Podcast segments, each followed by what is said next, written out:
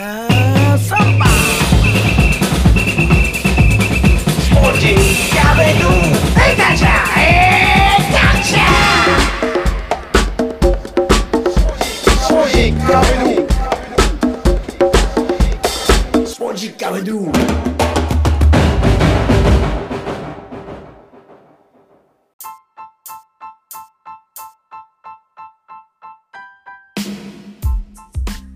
50回ドゥ第235回ナビゲーターの沢田達也です。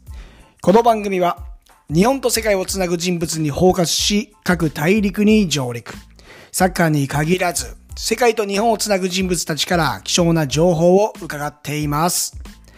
さて、今回のゲストはお久しぶりのアルゼンチン関連、久保聡さんをお迎えしました。これまでにも数多くのアルゼンチンつながりの方が登場してきましたが、新しい形の人物です。オープニングに全てをお伝えしたくなるほどフレッシュなお話ばかりでした。サッカー好きにはもちろん、アルゼンチンのことを知らない方にも参考になる情報が多く含まれています。では、早速、どうぞ今年、おいくつの年なんですか？私、あの、1月で35歳になりました。あ、早生まれで35そう、歳。早生まれで牛虎世代。おーすごいなんか僕、もう、プロフィールを見させてもらったときに、もう貫禄があるなっていうのを感じて、年齢がすごい多分近いんだろうなっていうのを、こう、察しながら 話を今回、あの、させてもらってるんですけど、はい。もう久保さんもアルゼンチンとのゆかりがもう強くあるということで、はい。まず何歳の時からアルゼンチンという国を知ったんですか？あの、今はすごいゆかりが強いんですけど、もともとは全く興味関心もなく、え？もう高校の時に、はい。あの、ウィーリングイレブンっていうゲームあるじゃないですか。あありますあります。あの時に選手でベロンとかアイマールとか、さうん。あのアジャラとかって使ってた程度ですね。いいですね。今の中にアジャラが出てきちゃうところがいいですね。世代です でもね、まあ今日あのウィーニングイレブン僕も学生時代やってましたけど、はい。えー強豪国とか強豪クラブにねいい選手がいっぱいいて、そうそうそう。でも選手のことを知ってるとより楽しめるじゃないですかあれは。そうそうそうそうそう。ね。能力値とかね。そのスピードがいいとか、キック力があるとか。うんえ、その中で、まずアルゼンチンという国を知ったと。そうですね。使ってたのはブラジルばっかりだったんですね。ロベカルが好きで、ロベカルとミランが好きで、え、久保さん自身はもともとサッカーどのポジションなんですか？僕、ディフェンスですね。ああ、やっぱりロベカルに行くぐらいですもんね。もうロベカルは、あの、マルディーニ、この2人がもう、お私おのね、憧れでしたね、当時は。35歳だと、やっぱマルディーニ知ってますか？そうですね。あれはもおう、でミランも好きなんで、あ超え？ちょっと今共通点ですね。まさかの。か？僕、AC ミランから始まってるんですよ。その海外サッカーは。なるほど。だから、あの本田圭佑選手が10番背負った時には、うんちょ。っと嫉妬しましたもんね。ミランの10番って、本当うんなかなかつけれるもんじゃないんで、そうですよね。もうルイ・コスタ、ボーバンとか、その前、僕はオランダトリオでもちろんデビューしてるんですけど、その10番をっていうことで、うん。え AC ミランはどの世代を見てました？いや、僕は本当にあのえっ、とマラえマルディーニもおったし、うそれからセードルフとか、あ、セードルフね。はいはいはい。セードルフもよくあのやつあとカフーとかもいましたね。おー、いました。シェフチェンコ。はいはいはい。うん。その時ですあそこらですね。あーまあ本当イタリアサッカーがねあの世界中が注目したっていう時期が続いてた時ですよね間違いなく。そう世界がトップでみたいな。でマルディーニっていう選手は本当こう左利きで器用なんですよね。頭がいいというか賢いというかね。あの、ラインコンダクターっていわゆるうん。そのオフサイドラインを調整する人、はいはいはいはいはい。あれがかすごく美しくて、ラインの作り方が。おーこれは重要なお話ですよね。そうだからボールのないところ、オフザボールのところで、うん。その、なんだろう、ラインの上げ下げであったり、縮め方であったり、その横の縮め方であったり、はい。そのチャレンジャーカバーの作り方であったり、そう、あのコーチングは素晴らしかったなっていう。いやもうすでに冒頭からこうマニアなトークが炸裂しているっていうこの番組ならではなんですけどこのディフェンダーのラインの中でねオフサイドをかけるかけないの駆け引きを明確に彼が指揮官だっていうのが分かるプレイヤーっていうのも今パッと思い出しても最近聞かないですもんね。そうもう、まあ、選手個々のね、あの、うんそういう戦術部分がしっかりしてきてるんで、うん、うん、大丈夫なんですけど、まあ、それでもやっぱり指揮者って言われるぐらい、ラインコンタクターって言われる。マルキーねニョ苦しかったです。えーじゃあイタリア AC ミランにも影響を受けてはい。で本当アルゼンチンっていうのはゲームの中の存在でうん。そこまで興味がなかったまたは知らなかったっていうことですか？そうですね。言うなら、あの、今、ミランの話も出ましたけど、私、2011年に、はいあの、AC ミラン愛知はいはいはいはい。にできたときに、うん、もう、あ、もうここ行くっきゃないみたいな感じで、もう、え？当てつてなく飛び込んで、はうん。で、もう引っ越し道具全部車に詰めて、いはい。もう、俺はもうここでもう食ってくんだみたいな感じで飛び込んだんですよ。で、まあ、運よく受かって。えそんな、もう本当にサッカーで自分の人生をこう変えるぐらい影響を受けたクラブが AC ミランっていうのはまずあるんですね。はい。で、まあ、2011年であのじ震災もあったじゃないですか。はいはいはい。うん、で震災でもうあの映像もテレビでうんどんどん物は流せるしけど、明日死んだらどうしようっていう、ああなるほど。俺、後悔するのうんっていうこと、気持ちがすごく当時強くて、はい。うん、そのタイミングでミランが来て、よし、じゃあもう飛び込むみたいな、もう俺後悔するから飛び込むって仕事辞めて。ああこれあれですね今の AC ミランここ数年を知ってる子供たちには遡って見てほしいですね AC ミランっていうクラブを。ねえもうすごい魅力的ななんかうん。個性的なメンバーがいっぱいいて。今こうレアル・マドリードとか、えータレント軍団でいますけどちょっとバルサはまた違うのかなと思いますがはいはいはい。そういった部分でももっとなんか引きつけるものがありましたね。あの時の AC ミラン。特に2010年のあの優勝した時11年から、はい。優勝した時のあの、ね、イブラムビッチもいてみたいな、ね、すごい個性的なメンバーで優勝した時は、あれは本当にボアディングもいての、あれは、うん、超荒い、ね、ゴリッゴリの個性の塊。そうですねそうですね。あーえ全くアルゼンチンの会話が出てこないんですけど。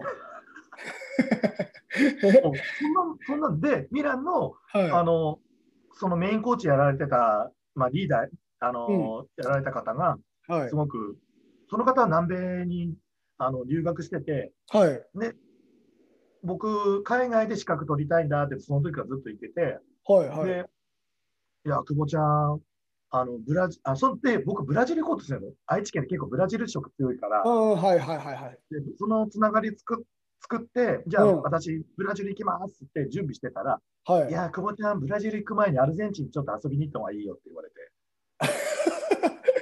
えそれと当時何歳ぐらいの時ですか？その時は。えっ、と、その時29かな、8かな。あ結構遅めですね。うん。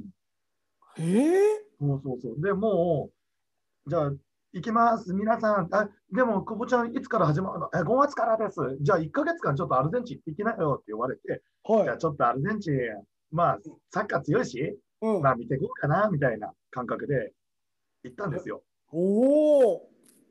もう本当、腰掛け、足掛けみたいな。えこれ今までにないパターンですね。だってみんな結構若い世代の時にもう行くじゃないですか踏み入れるじゃないですか。久保さん結構いろんな経験されてからそのアルゼンチンにまず入り始めるとそうですね。すごっえ、はいまあ、ここっからいろんな話出てきますけどもその年齢からこんな展開になっていくんだっていう想像が今つかなくて どっからどう聞いていこうぐらいパニックってますけど。えということは29歳の時に初めてアルゼンチンに行かれたとそうですね。はい。おおもうもちろん現役プレイヤーとかっていう感覚じゃないですもんね。僕はもう、プレイヤーはもう二十歳ぐらいで諦めてたんですよ。はいはいはうん、そうか今日は、ちょっとあの、ど地域性もあって、い。富山県っていうはいやっぱはり強い、当時はね、い。強い。い高校じゃないと、うん。うんそれ今、今問題になってるんですけど、強い高校の選手じゃないとサッカーやっちゃダメだみたいな風潮。はいはい。うん。下手なやつはなんかな何やってんだみたいな、うんうんうんうんうん。っていう風潮があったんで、もうもうやめた、つまんねえと思ってやめてたんですけど、うん。はい。うん。ただ、東京行った時に、うん。その会社の先輩に誘われたメンバーがすごく豪華で、はでもその中で富山とは違った、その楽しんでサッカーをやるってことに目覚めて、い。はあ、これは楽しい、こういうサッカーだと俺やりたいわっていうので、ほーだから指導者でこういうチーム作ろう、こういう選手作っていこうというのが、そこで目覚めましたね。なるほど。そういう、実際じゃあ、アルゼンチンにその29歳、まあ言ってみれば、えー僕とかがアルゼンチンに行こうって思うような準備段階とは違う形で踏み入れたということだと思うんですけど、そうですね、結構ビジネス的な思考を持って準備しましたね。うん。ビビジネス。名刺も持って、名刺持って、つない。で、あはの県県人会につないで、い、県人会。出てアルゼンチン県人会そうそう、まあブラジルもアルゼンチンも両方準備していったんですよ。アルゼンチン急遽やったんですけど、すごい、あいいやと言って、はいもう準備して、同じように準備して、スペイン語もポルトガルも全然喋れないんですけどね。えだから怖かったから、すごい。会社の県人会は行きますからよろしくお願いしますって連絡していた感じですやっね。ぱりあれですねあの行動力がもうすごいっていうのを事前に聞いてたんですよね。あ久保さんでもやっぱすごいですねそこで動いてもうとにかくつながろうとかいろいろ輪を広げようっていう感覚でアルゼンチンまず入っていかれて。そうですね。どんなところでした？もう今覚えてる範囲でいいですけどアルゼンチンに行ってみて。まず、あの僕はすごくアルゼンチン印象強いのは空ですね。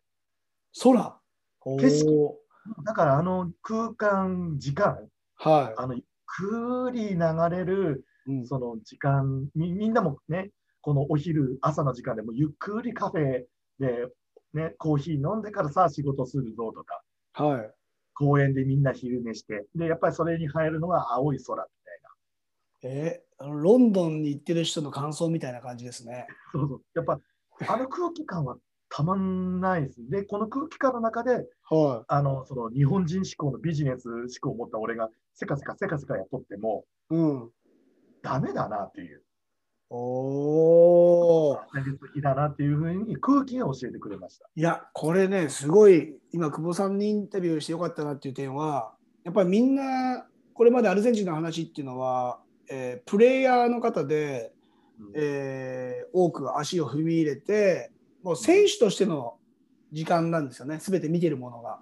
うんうんだから、まあ、中心にサッカーがこうあるんですけど、やっぱこう、社会人として、まあ、日本とアルゼンチンを比べられるような、うんね、主観なので、面白い表現だなと、まあ、思っていたんですけど、まあ、それだけやっぱり時間の使い方は大きく日本とは異なりますよね。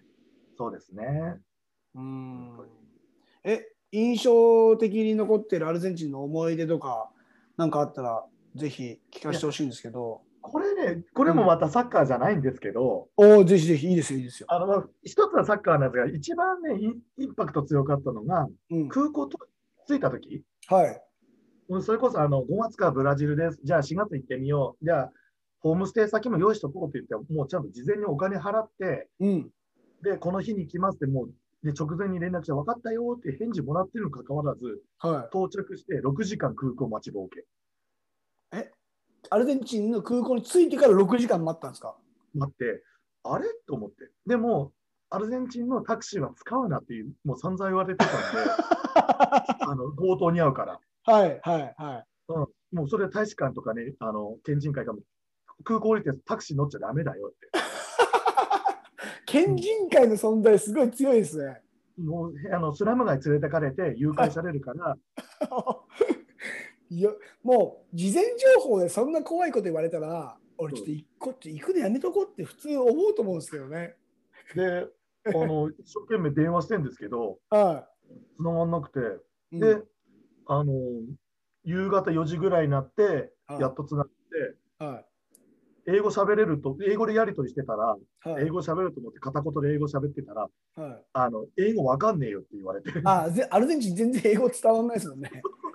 おいみたいな。で、スペイン語で喋られて、はわかんねえみたいな。で、カウンターのお姉ちゃんに、い。はい。あの渡して、うん。この日本人が、あの、迷子になっていると。で、おたうんうんお前のところに連れてくから、お前のとこ住所教えろっていうことで、カウンターのお姉ちゃんが、うんちょっと怒り気味で 言ってくれて、説明してくれて、はい。そうそうそう。ちょっと、これかわいそうだよみたいな、ちょっと声を上げてくれたんですよね。へえ、どうしたらいいのかっていう話ですもんね。そうそうそううん。で、あのまあ、なんなら僕、その、送迎代払ってたんですけどね、あ、もう事前に？事前にね。ふざけんなよと思いながら。もうそもそもやっぱり、あれです、前払いに適してない国ですもんね。適してない国でしたね。ラッキーって、え、先にくれんのっていう、多分2、3度見しちゃいますもんね。で、あの、寮着いたら、まあ、ちょっと言い方悪いんですけど、はあの、なんだこいつ、英語もスペイン語も喋れねえんか、コミュニケーション取れねえよ、つまんねえやつみたいな感じで、い。はい。あの、初め部屋、ちょっと綺麗な部屋だったんですけど、はい途中からお前部屋変われって言って、ハリー・ポッターみたいに、はい。あの、階段の下の狭い、あはい階段の下のちょっと個室個室みたいな。はいはいはいはい。で、洗濯機横、玄関の横に、あてか僕の入り口の横にで洗濯機あって、はい。もうみんな、ルームメイトみんな洗濯機使うけど、お前は使う。え、その、えっ、と、寮は、住ましてもらう場所っていうのは、皆さん、もうアルゼンチンの人ですか？いや、えっとね、留学生が留学サイトで使ったとこなんで、いろんなカナダとか、あ、いろんな国の人がいる。アメリカとか、うん、イああ、タリアからも、あスペインもいましたね。ゲストハウスみたいな感じですか？今そうそうそう、そんな感じです。ああ、はあはあはあはあ。シェアハウスみたいなような。そうそうそう、シェアハウス、ゲストハウスみたいな。で、あの管理人がいてって感じだったんですけど、はい。管理人がちょっと印象悪かったのか、うん。結構冷遇されたのが、やっうんぱそれ、そこか、そこまでが私の中のファーストインパクトでした。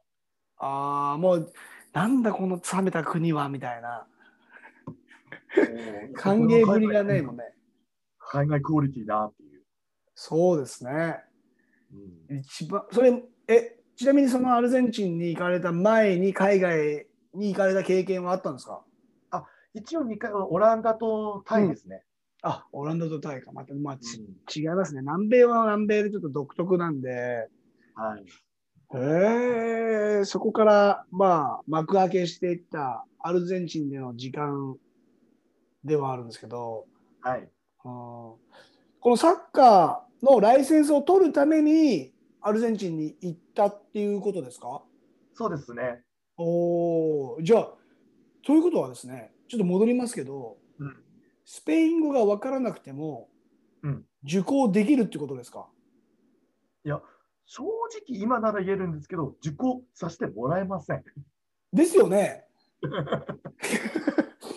だって、理。解理解するのがすごい難しくて図に書いたり、まあ、実技の中で動きを見て覚えるっていうことはできるかもしれないですけども、まあ日本の中のライセンスでいうとその決まり事約束事、うん。うんえーその定義じゃあ守備の時の順番はとか、うんそういったことも全部スペイン語で説明された時にはもうついていけないですもんね。あと、授業形式がチャルラって言って、あの会話、うん、うん、会話を、会話形式なの、先生との会話。おうん。で、俺こう、こういうテーマで今日喋るけど、こうこうこう思うって、で、お前どう思う？みたいな感じで、生徒が、いや、俺こう思う、こう思うみたいな。おーなるほど、そこから始まっていくんですね。そうちょだからか会話形式でその、で、みんながわーわーわーわーわーわーっていうように乗っかっていくみたいうーん。な。どう、どう、どうでした？ってどうなってたんですか？どういう状況だったんですか？それで、実際。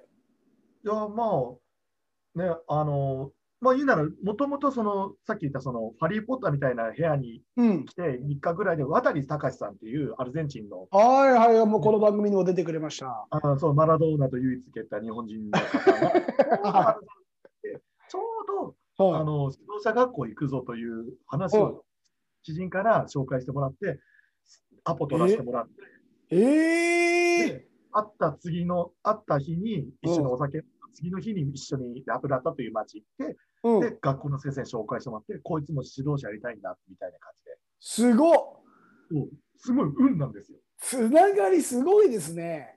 ほそこからスピードが速かったですね。ちょっとこのインタビューする前に、打ち合わせじゃないですけど、そのね、渡さんと、まあ、今後出てくるそのライセンスの受講している会長の話をしてて、まさか渡さん経由でそこにたどり着いてた。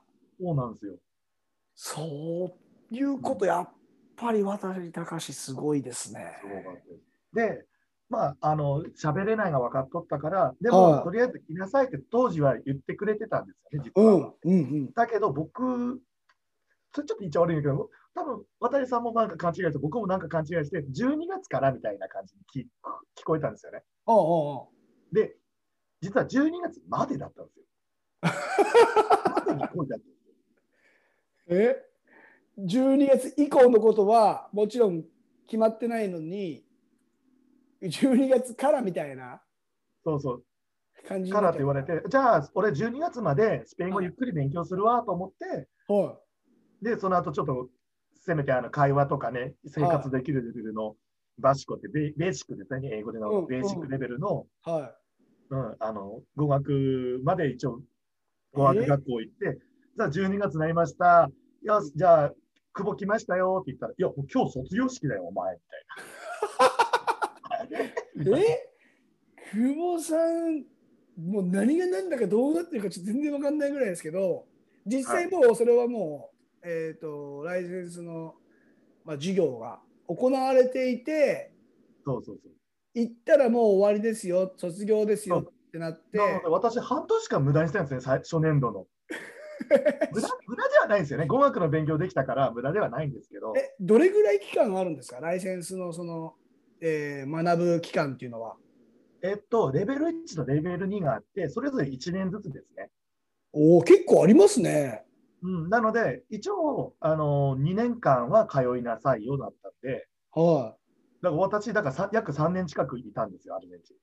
えその頻度っていうのは週に1回とか週毎日とかなんかいろいろあると思うんえっですけど、と、週3回あって、3コマですね。あ1時間、1時間、1時間の3コマ。へえ結構がっつりですね。じゃあ1年間そうですね。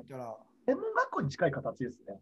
おおじゃあ、えーにまあ、入学というか受講するにあたっての費用っていうのもそれなりの金額を払うんですか？確か、えーっと、2000ドルやからうん20万円ですね。1年間で？そうですね、年間20万円。あーまあでもだ妥当なんですかね。ちょっとまあでも妥当です妥当でしょうかね。まあそのあの基準があるようでないというかうん。各国で多分違いますしうん。アルゼンチンの中ではそういったライセンスっていうのは複数存在するんですか、ありましたね。一応、えーっと、僕が知ってるのは、うんその、審判のライセンスと、はい。サッカーの、えーっと、コーチの、サッカー監督のライセンスと、うんあと、これはちょっと特殊なんですが、フィジコ、えーっと、フィジカルコーディネーターですね。はい。は、えーっと、病院系ですね。うんうんうんこれは病院系の大学でないとダメですよっていうライセンスおーですね、今のところ知ってるのは。すごい。いや、あの展開から、このね、受講内容を聞いて、より、いや、久保さん、よくそこ、通過しましたね。本当に渡り様々でしたね。渡さんは、長何だったんですかって言われたときに、はい。渡さんと会って、うんラプラタ行って、あの、ね、校長先生のベロン、あの、はいラモンレジェンド、はいあの、レジェンドですね。うん。マラドーナに唯一叱り、おお叱り、あの、怒れるうん。名誉会長なんですよ、アルゼンチンサッカー協会の。まあね、ちょっと先にね、あの説明しておくと、アルゼンチン代表の、まあ、マラドーナとワールドカップにも出たことがある、ファン・セバスティアン・ベロンのお父さん、ファン・ラモン・ベロそうです。ン、77歳。今77歳なんですけど、あ今もう77歳ですか。そうなんですよ。で、そのラモンさんが、まあ、えーライセンスの長、うん、校長先生という形で行っているというのが、その、久保さんがね、ライセンスを取られた。これ正式名というのは何かあるんですか？アルゼンチンの。えっ、と、テクニカルディレクトール、えーうんニベル、あ、じゃあ、アタファ、アタファ、えっ、と、ニベルドスですね。おーじゃあレベルあのねの、レベルのその2つあるっていう表現ですね。アソシエーション、えーレベル2です。おーアソシエーションついてるんですね。もうじゃあしっかりとしたなんかはい。もう本当に、そのラモンさん自身も、えー代表招集経験、出場歴もありますし、一応親子で、ね、あのアルゼンチン代表としてプレーされたということでもありますから、で、その代表的なクラブが、この親子の中にあって、うん。エスディアンテス・ラ・プラタが、ね、うん、この象徴とも言えるということで。町のね、うんそう、町のクラブとして、はい。うん、100、もう110年か、はい。根付いているクラブですね。そうですね。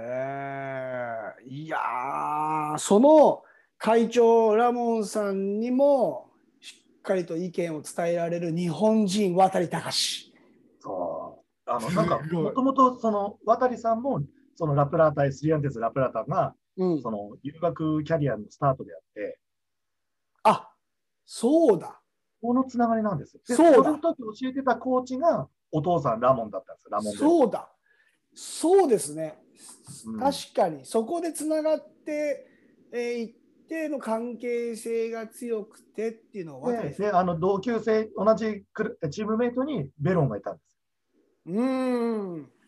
で、あのベロンがいて、で、パレルもいたんですよ、マルティン・パレルも。あれでも僕にも言った。はいはいはいはい。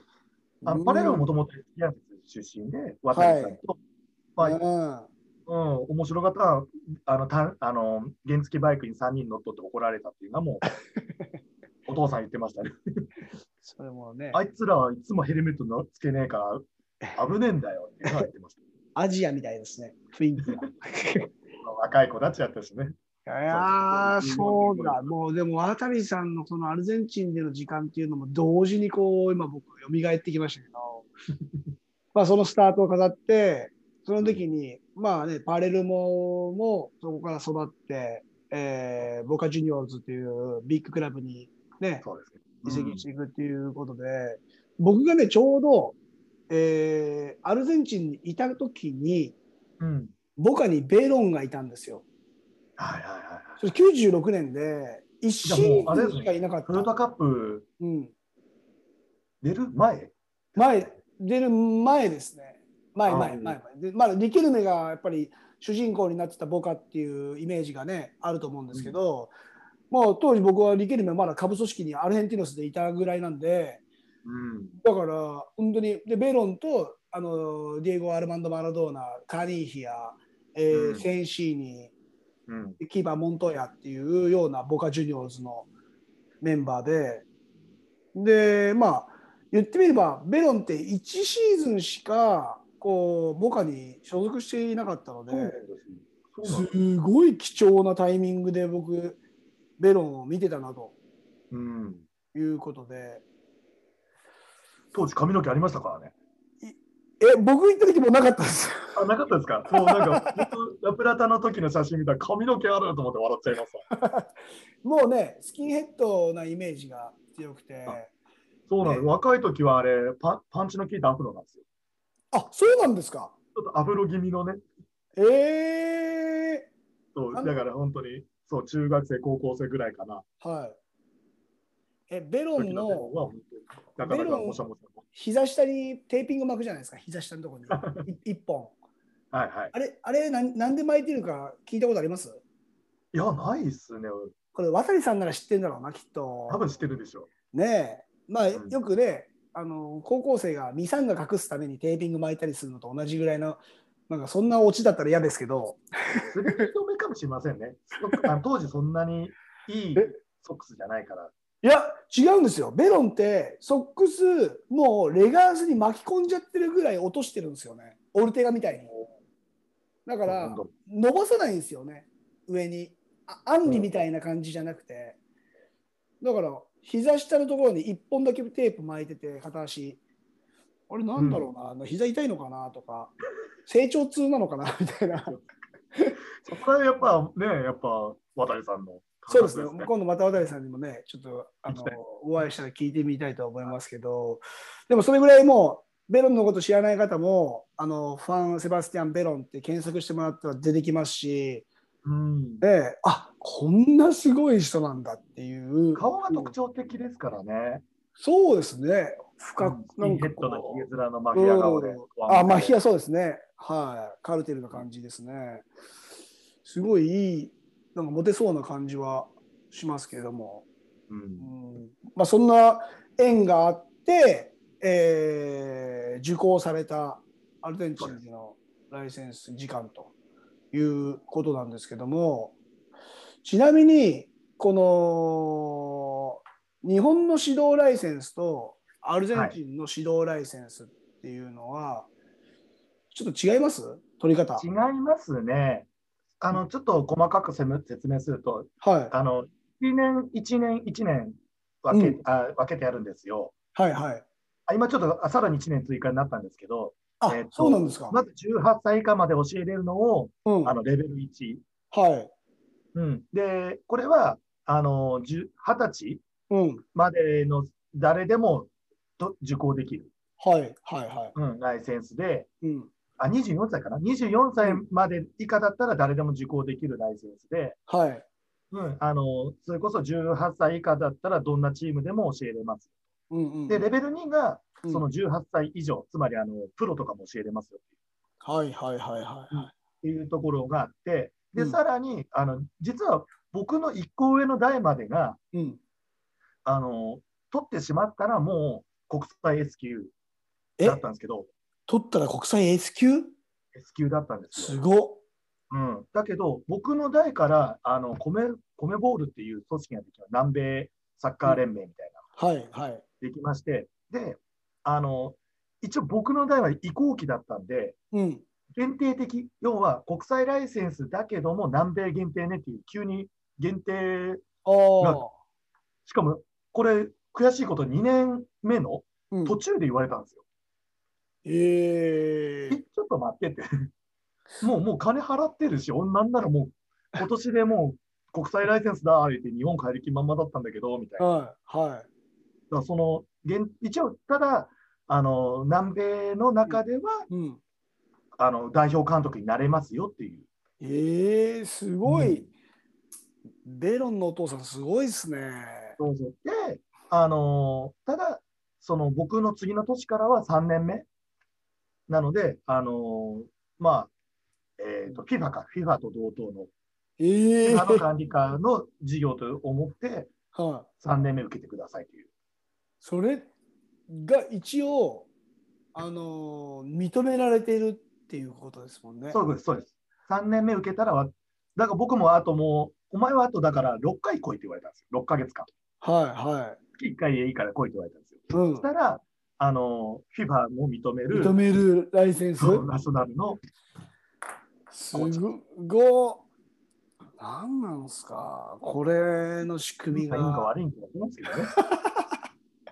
でも、やっぱりそれって、アルゼンチンだからこそ、FIFA を納得させられる、まあ、うん結果を残してきてるっていうことだと思うんですよね。そうです。当時、だって、あの、南米戦、南米のうんコパアメリカ、コパアメリカのはいベ。スト8のうち 7, 7カ国は全部アルゼンチンのコーチでしたし、ああ、はいはいはいはいはい。確かに。であとそれから選手の排出量も、うんブラジル人もうんが1位なんですけど、それに次いで2位がアルゼンチンですし、うんうんうんうんあとそれから、あのまあ、いうのはウェファチャンピオンズリーグに出てくるチームの、うん。ね、約8割にアルゼンチン人が必ずいるっていう。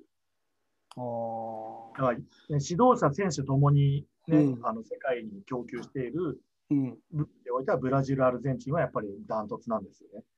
さすが29歳でアルゼンチンに行っただけあって、情報量しっかりしてますね。そうだ育成部分だったらブラジルは強いんですけど、指導者のレベル、指導者の、これから指導者の時代だなと思ったら、やっぱりアルゼンチンは当時僕行って、うん行く気なかったけど行ってよかったなっていう。まあそうですね、ブラジルとアルゼンチンのサッカーを比べると、もちろんブラジルの中でも戦術的な部分ってありますけど、アルゼンチンってその戦術が強いイメージがね、ありますもんね。そうですうね。ん、戦い方でうん選手の個性もブラジル人ほど、まあ、豊かじゃない個性豊かっていう感じではないから、えーもっと組織的な形でその個を生かしていく。うん。でまあ時の流れもね世界にこうアルゼンチンの指導者ナショナルチームを指揮する人も増えましたしクラブチームを指揮する人も増えてるっていうのが、まあいろんな部分でつながっていってでもこうふとじゃあアルゼンチンのサッカーってどういうものなんですかって説明するときには意外と難しいですよね。まあでも、この1年、その指導者学校の1年、2年はまさにそこしか教えないんですよね。あそのアルゼンチンとはっていうのを学ぶんだ。そうです、それ歴史から学んで、はいで、あのね、えっ、と、心理学も学んで、脳科学も学んで、うんで、戦術も学んで、うんで、要は、ささっきのチャルダって言ったような対話、対話、対話で、はい僕はこう思う。いや、それ、でもこうじゃない。あでもこう思うな、みたいな。でも結局、ゴールはこういうサッカー、アルゼンチンのサッカーとは、みたいな話になってくるんで。おー面白そう。へえ。それ渡さんからさ誘われたんですよ。はいはい。あ行きませんかって。今聞いてて、ちょっと行きたくなりましたね。そうですね、本当に。で、あとは2年間がっつりそうやって、あの、アルゼンチンとはを常に心に持ちながら指導していくんで、うん。うん、だから他の指導者も、その一定ラインのところはみんな教え一緒なんですよ。そのうん基礎の教えるところは。お。どちらかというと、その、これ指導者の、僕、衝撃だったのは、日本の方がうん。練習メニュー。とか、すごいあの情報量はめちゃめちゃあるんですよ。ああ、好きそうですもんね。うん、だけど、で、あの、実はこの前、あの、アルゼンチンの、あの、ナショナルの元な、あのー代表コーチはい。をオンラインで日本の子たちとオンラインレッスンでちょっとやってもらったんですよ。はいはい。うん。で、やっぱりちょっとね、意見としてはちょっと地味だねっていう え、日本の子供たちの意見がっていうことですか？意見というか、まあ、それ見た親御さんたちもそうなんですけど、ああ、なるほどね。みたいな。確かに。子情報供はちょっと楽しい楽しいやってるんですけど、大人から見て、え、こんな地味な練習日本でやっとるよみたいあれですよね。その情報量としては豊富なんですよ、多分日本って。な。うん。でも何がいいかっていうものは自分たちで決められなくて、うん、えー結局もう原点に戻るじゃないですか。はい。ね、そのシンプルの中にいろんな要素を入れられるけどもっと派手なことっていうかねこと言葉難しいですけどもうん複雑的なことをやった方が学べるっていうふうに勘違いすると物足りないとか、うん。えーでも基礎の中でねもうもっともっとハードルを上げていけばいいんだけどっていうのはまさにまあ言われたのは、うん俺たちはネイマールを作ってるんじゃないようんと。うん。俺たちは、あの、ディマリアとか、うんマッシェラーノみたいな、うんああいう、その、派手なプレーはしなくて、てその時、その瞬間、その瞬間に適材適所なはい、プレーをする。メッシもだからそんな派手なフェイントとか、うん、スタンドプレーはしないんですよね。そこがもう日本との違いですよね。うん。でも世界一。でもネイマールとかね、うんは、クリロナとかもすごいね、あの派手なプレーとかうんスピードとかね、技とかあるけど、うんき方を重視にしてるのがアルゼンチンかな。もうだってネイマール生み出すっていうのはあの難しいじゃないですか。個々のその持っている身体能力と、まあ、努力もそうですけどもいろんなものがね結びついていかないと多分その再現できないとは思いますけどうん、マスチェラーノとディマリアっていう例えがねまた久保さんのそれを言われましたね。あ言われてあ言われたんですか？へえマスチェラーノとディマリアっていう例えが出てきたんですね。そうそうそうそう。だからメッシは宇宙人だって参考しないで、あ のそうそうそオフェンスアタッカーだったらディマリア、う。うん、えっとディフェンスディフェンシブな選手だったらマスチェラーノ。へえ。これがアルゼンチンの、まあ、プレーモデルであるとうんうんうん。言われましたね。でもマスチェラーノがあのバルサでも、ね、あれだけ活躍できたっていうのはよっぽど本当にマスチェラーノのカメラで追っていけばその凄さと魅力っていうのは十分に出てきますもんね。本当に指示、常に声出して、で、うんカバーして。はい。うんディマリアっていうのもねタレント性もありつつもなんかしなやかで、うんそう。必ずね、あの結果を残してくれる選手ですから。あとはあれですねあの、まあ、代表チームでもそうですけどもどのメンバーと合わせるかっていうのが今メッシがいるからこそかなりあの犠牲になっている選手っていうのはいっぱいいますね。そうなんですよね。かわいそうですよねそこはねうんもう違う国の代表か選手だったら多分もっと活躍しますもんね。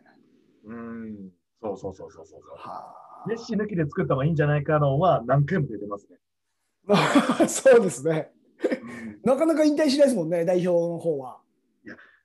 それでもやっぱりね、レジェンドです。い やーなんかねそれだけ今話して振り返ると選手もそうだし指導者も、えー世界が注目する国アルゼンチンなんですけど、は代表チームをちょっとパッとしないっていうのも一つ残念なところはありますがまあね、えーこうしてちょっとアルゼンチンファンがこう増えていくっていうのは嬉しいことですので、はい、あともう一つは、はいはい指導者学校にやっぱりプロの選手も一緒に混じって勉強するんですよね。あ現役プレーヤーも参加されてます？現役プレーヤーももちろんし、僕はディエゴ・ミリート。ミリート。うん、ディエゴ・ミリートがはいち。ょうど同級生でした。うーん。うん。僕、彼のあれ、インスタグラムに載ってますよ。あ、マジっすか？うんアルヘンティロスの今監督ですね。ちょっと雰囲気変わりましたね。やっぱり引退するとちょっと体重が増えてくるんですね、顔の方も。いい生活送ってますから。えー、そうなんですね。あと、それから、あの、今、日本にこの前来ました、アルゼンチンの、うん。えーまあ U22 ですかね。はい24か。24。ののキャプテン、副キャプテンかな、今、副キャプテンになったサンティアゴ・アスカシバール。は彼も同級生で、け彼すごい真面目でしたね。い。えー、もう練習が、あの、なかったら来ますね。えー、うん結構じゃあもう、そんな簡単にアルゼンチンのトッププレイヤーと同じ現場で学べるっていうの不思議だな。うんどだから、面白かったのは、うん。あのーなんだろう、プロの選手が、はい。俺候補だって言ってる横で、あはの赤ちゃん抱っこしながらやってる主婦が、い。うん。あのいや、私こう思うんだけど、みたいなシーンを、はい、主婦？主婦、が参加してるんですか？主婦が参加して、すごっ。そういうのあの、子育てしながらねあやかしつけながら、うんあの、プロに質問して、私こう思うみたいな言い合いになってた。これがもうに日本が永遠にたどり着けないけあれですね、ポイントですね。まず女性の方、かつ主婦で、しかも子供をうん抱っこしながらっていう、この三つ受講してて、で、しかもプロにうん。なんでそこでそういう判断しちゃうのとか、なんでそういうことになったのとかいう意見をしっかり伝えられるっていうことですもんね。そうですね。日本じゃね、例えばその J リーガーの方が受講されてただけで、その人のことを知らなくてもうん。言えないよねみたいな雰囲気になりますもんね。それ私、あの、あれだったんですよ。あの、それこそ、あの、空白の半年間というか、そのは間違えていったという。でう、ん最後の方の授業だったんで、い。はい。うん、私が間違えて入る前の、じゃあちょっともうもうすぐ卒業のクラス見てけっていうところで見させてもらったところだったんで、もうあれは、だから本当に S 級ですね。いわゆる S 級事項事項の中で、のいあ一場面で、はこれだから日本の S 級事項で、ね、赤ちゃん連れておっぱい飲ませながらその受講させれますかって言ったら多分できないなっていうあ。。できないですね。うんああ、もう、まあ、これが、どちらがスタンダードっていうふうに、もういろんな国の情報をやっぱり集約していかないとたどり着かないんですけど、間違いなく、まあ、日本の中ではね、そういったあの発言しにくいような環境とか学習のシステムだと思うんで、結果的に日本のライセンスとそのアルゼンチンのライセンスの仕方の違いで、えー日本ってこう落とされちゃうじゃないですか。そうですね。まあ、あのあなたはと届いてません、ポイントで届いてませんみたいな形。でもアルゼンチンって落ちないんですよね、基本的には。基本的にはあの言葉が分かんなかったら落とされますよ。言葉がね。基本的にはね。でも、ほとんどこう皆さんがあの卒業していくように進められてる。落とさない、どちらかというと、落とすためのうん。レあのライセンスじゃないので、うん。うん、それこそあの自分、基礎さえしっかり身について、うんで、あそこの怖いところは、じゃあ、あとは飯食えるかどうかはお前次第だよ。そうですよ。間違いないですね。あの S 級取ったからすごいってわけじゃないんで、うん。S 級取ってそれで商売してもいいけど、それで食え、食っていけるか、選手を強くさせるかうん。はお前次第だから。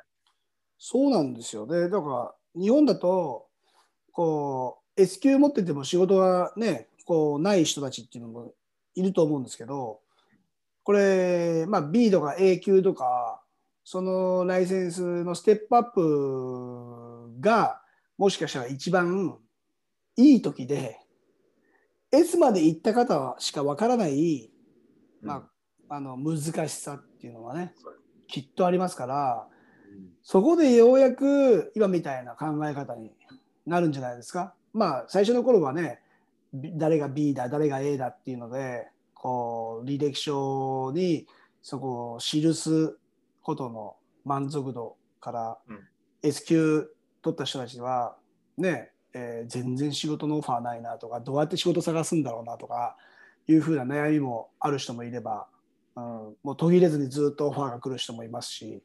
うんうん、そのし資格取るためにね、あの、なんだろう、仕事休まなきゃいけないっていうネックもあったりとか。ああ、そうですね。うんうん結構費用もね、あのホテル滞在、海外研修とかいろいろお金もね、かかりますから、そう考えれば、先ほどの金額のね、20万円っていうね、かつての金額っていうのは、決して高くはないと思いますし、今ちょっとどうなったかわかんないですけどね。あそうですよね。うん、でもあの、違う国のサッカーの考え方っていうのを、こうして学べるっていうのは、ものすごく財産になりますから、日本だけで学んでいくっていうのとね、世界でボールを蹴るだけじゃなくて、えーそのサッカーへの取り組み方とか考え方を学べるっていうことがあるっていうのはね、ちょっと興味深い話で長くなっちゃいました。今ね私としてはそのミランである程度メソッドも学んでうん。で日本のサッカーも知ってはかつ、ね、南米のサッカーも学んでっていう形なんで、だからいやーこういろんな考え方あるんだなっていう。い。ちなみに、えーミランのそのトレーニング、まあ、フットボールメソッドっていうのは、はいまあ、分かりやすく説明する部分ではどんなところがあります？楽しむことです。もう一つはそこがあると。そうあとは状況判断、うん、その選手たちの判断を尊重しましょうですかね。ああ、なるほどね。うん、要は、このシーンでよくパスしたとき、なんでパス出すんだよっていううん、ありますね。ワンシーンってよく聞く、来たり見たりすると思うんですけども、うん。あ、いいんじゃない？っていうふうに、うん。うん、だ結果どうなった？みたいな、その後のフィードバックもしっかりしてあげる。うん要は、選手が自分でやったプレーに対して、うん。その後フィードバックしていきましょうというのが、うん彼らのあのミランにいた時のすごいスタイルでしたね。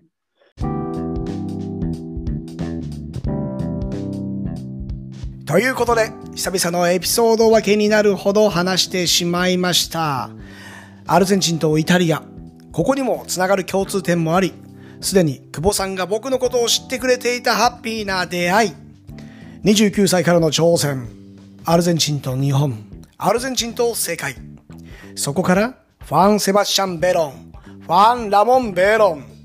ルームメイトにディエゴ・ミリート。落とすための仕組みではなく、全員が合格できるようにサッカー人を育てていく。その考えが国際ライセンスの価値、世界にアルゼンチンの指導者や選手が増えていく理由なんでしょう。考え方の角度ですかね。さあ、エピソード2はこれからの久保さんの挑戦を伺いました。次回もぜひお聞きください。最後まで聞いていただきありがとうございました。サブスクの登録、フォロー、タップして高評価、グッドレビューよろしくお願いします。裏話などをつぶやいているツイッター、カタカナで沢田達也。こちらへのツイートもお待ちしております。